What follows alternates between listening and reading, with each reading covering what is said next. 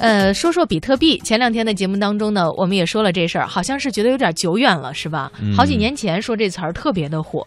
诞生于二零零九年，它是由一长串的计算机代码组成的数字货币，一度呢也成为了全球金融市场的宠儿。但随后呢，又被不少的国家宣布是非法。而它号称安全的网络交易系统，也曾经爆出大量失窃的丑闻。随之而来的是它交易价值就像过山车一样，一会儿上去了，一会儿又下来了。对我听过的最高的悬殊比例哈，应该是，比如说今天这个比特币，呃，我不知道应该算是一一一个币吧，就是这么算吧，就一块币哈，嗯，折合四百多美元啊，这应该是非常高的一个市值了哈。但是你晚上你不就没管它吗？对吧？你也没有把它交易出去或怎么样的，有可能很有可能明天早上再一看的时候，就变成了五美分。嗯，所以就真的是像过山车一样忽上忽下的。这比咱们玩的股市啊，这个要夸张的多。呃，我记得原来在二零零九年比特币一度特别火热的时候，有一些人就专门挖掘那个比特币。对，他对于这个电脑硬件设备的要求也非常的高。当时我们也在节目当中曾经给大家做过介绍，也请专家呢来说过。当时一零年的时候，应该是，呃，很多的专家就不是特别的看好，总觉得这个东西 就这么虚拟的，到底靠不靠谱？对，因为这个比特币。它是不依靠特定的货币机构发行的，不像我们所说的这个，比如说澳元呀、人民币呀、美元呀之类的哈，必须要有当地的这个，呃，国家呀，包括政府啊什么的去来操作，而是基于很复杂的这个特定算法，就是互联网计算机的这个算法啊。支持者呢宣称说，人们无法通过干涉发行量来操控这个货币的价值，而究竟是谁设计了这套精密的算法，也一直是全球媒体都想要找到的答案。最近呢，有一位澳大利亚人突然对媒体宣称说，因为他的这个创始人啊，在比特币市场当中的代号是用的日文名称啊，翻译过来叫中本聪。但是现在自说自己就是创始人的这位呢，却是澳大利亚人。他说他就是比特币的发明者。我们也跟随央广的记者一起来一探究竟吧。The monkey is Satoshi Nakamoto. So you're going to show me that Satoshi Nakamoto is you? Yes. 二号，澳大利亚企业家克莱格赖特宣布自己就是比特币的创始人。他提供了技术证明来说明他的身份。比特币社区的要员也已经证实赖特的身份。赖特表示，发明比特币之初使用了中本聪这个假名字。是因为他不希望自己成为公众人物，想要全身心地投入到研发当中。但是不断有媒体在比特币创始人的问题上炒作。去年十二月，有媒体猜测莱特有可能是比特币的创始人。就在报道发布不久，澳大利亚税务局就对莱特的住宅和办公室进行了搜查，理由是跟进莱特涉嫌的税务问题，和比特币无关。但是莱特表示，他的税务一直交由律师打理，没有问题。在此之后，不断有记者和媒体追逐他和他身边的人，这让他苦不堪言。此次莱特选择三家媒体，分别是英国广播公司、经济学人杂志以及 GQ 杂志，来公布自己创始人的身份。他同时表示自己是比特币主要的创造者，同时还得到了其他人的协助。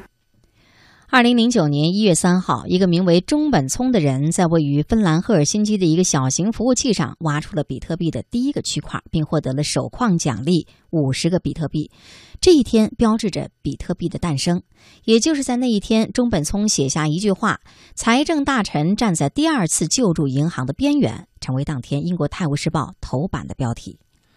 比特币是一种全球通用的加密互联网货币，是一种点对点形式的虚拟货币。七年前，中本聪以开源软件形式推出，打开了第二代互联网的广泛应用。用户可以使用它购买虚拟的物品，也可以购买现实生活当中的物品。比特币与其他虚拟货币最大的不同是总数量非常的有限，目前全世界只有一千五百万个左右，具有极强的稀缺性，成为不少人投资的目标。不过，比特币自开发出以来一直饱受争议，不少国家不承认其合法性，因为它的虚拟性和。允许用户匿名交易的特性，使得比特币成为犯罪分子的首选。据澳大利亚犯罪委员会的研究，大量的澳大利亚人通过互联网使用比特币购买非法药物。那么，莱特为什么选择这个时候揭开自己创始人的神秘面纱呢？来听听他本人怎么说。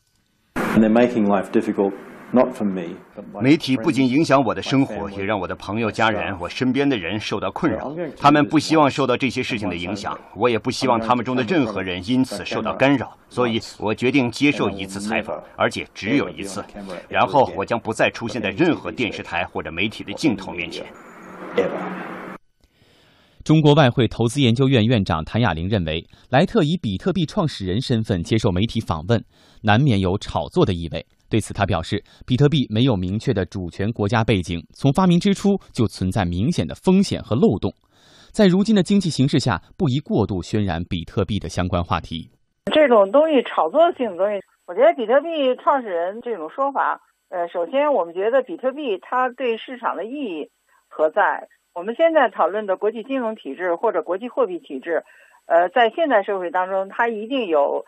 呃，主权国家的背景，而比特币它没有主权国家的背景的话，那么它的风险监控或者它的责任担当都是由谁来承担？这都是一个特别大的问号。所以现在本身市场的流动性过剩和投机过热这个两个焦点话题应该是比较突出的。如果在这个时候再去对比特币的问题再引起比较大的渲染的话，我觉得它的干扰和破坏性应该很大。在世界各国，比特币受到的待遇各不相同。乌克兰最大的商业银行接纳比特币，在线卖家可以接受客户的比特币付款。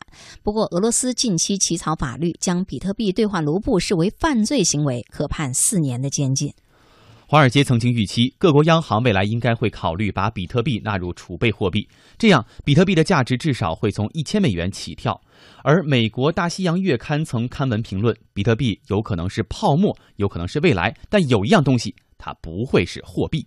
在中国，比特币曾经很风光，交易量占到全球的百分之七十到百分之八十。二零一三年，北京一家餐馆还开通了比特币支付，消费者在用餐结束时，只要把一定数量的比特币转账到该店的账户，就可以完成支付，类似于银行转账。根据当年媒体的公开报道，这个餐馆曾以零点一三个比特币结算了一笔六百五十元的餐费。随着数字货币合法性的持续建立，比特币价格一段时间内都在合理的持续增长，现在已经涨到了去年的两倍还多。根据中国比特币交易平台行情显示，截止到今年四月二十七号，一个比特币计价人民币已涨到了三千零二十四元。不过，在谭亚玲看来，面对这个虚拟世界里的货币，即便是金融体系更加完善的发达国家，也存在监管漏洞和隐患，中国的压力和挑战则会更大。从监管的角度，它可能会在某些程度上是会滞后于市场，但是西方发达国家，即便它很完善、很健全的这个金融体制，面对这个新的这种创意、新的这种创新，它的监管不足的漏洞也会存在。更何况我们作为发展中国家，我们本身的体系和市场的完整性不存在，所以我们的风险隐患可能比起西方市场的挑战和压力应该会更大。因为比特币本身，我们的官方是有自己的态度的，而且在前期比特币大涨大跌之后，人们的风险预警的这种心理是在加强的。但是任何一个市场，它总有空缺，总有漏洞，而且人们会经营和钻营各种空隙吧，去做一些短期的或者投机性的利润，或者是利益的这种追逐。这是在任何一个。即便在监管严格的国家，它也会有的。所以，我们应该通过我们的这个平台去教育我们的投资者，走正常的渠道和正规的渠道，做合法的事情和合规的事情。刚刚呢，我们在节目当中和大家一起来聊一聊，聊了聊这个比特币的创始人哈。虽然这个消息呢，我们不见得能够确定它是一定是真的，但是比特币的这个事情实际上也影响了这个互联网金融的发展。为什么这么讲？因为我印象当中，前两个月吧，我们在这个节目当中和大家分享过，呃，除了比特币以外，现在市面上出现了很多很多的这个所谓虚拟货币。而也有很多的投资者，因为觉得说，哎，你看现在其他人都不知道，只有我知道这样的一种理财方式和产品，我现在先下手为强，投他个几百万、一千万的，是吧？然后我可以坐收渔翁之利，没准儿等大家都知道了，都进来了以后，我作为最原始的参与者，我可以分得几千万甚至几个亿这样的收入。说白了，这些都属于做梦啊。嗯，我觉得投资跟投机啊，确实是两回事儿。有很多人呢，抱的是投机的心理，但是却美其美其名曰自己是投资的行为。嗯，因为投资啊，一定是基于你对整个社会的理解，对于未来经济形势的一个把握，然后做出来的一个综合判断，是吧？对。而投机呢，就是想抱就这一锤子。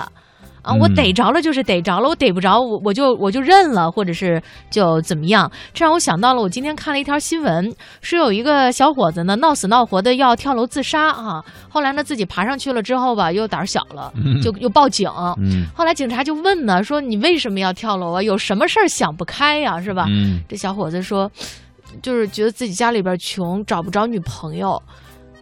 就就想就想跳楼自杀，多大个事儿啊！您又不是说已经九十岁了，而且九十年之间一直在找女朋友都找不到，还有很多的机会可以尝试嘛，所以有的时候我就真的觉得我们的行为和我们的思想能不能够成熟点儿？嗯，你看简单快乐说比特币就是炒高的。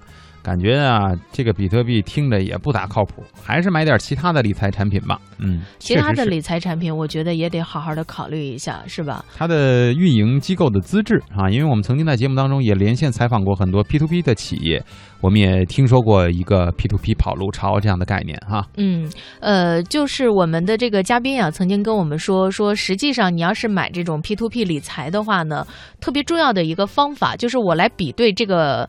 这家公司是不是真正的他一个做 P to P 这个业务的，还是说我只是包装了这样的一个门脸儿，或者是这样的一个门面？实际上我是等着把这个全卷了来跑路的。首先来看它的这个是不是在嗯这种豪华的装修自己的应该叫线下的这种门店啊，然后呢这个等等豪华的这样的一些场所，让你觉得就不是特别靠谱。还有一个呢，就是对照央行。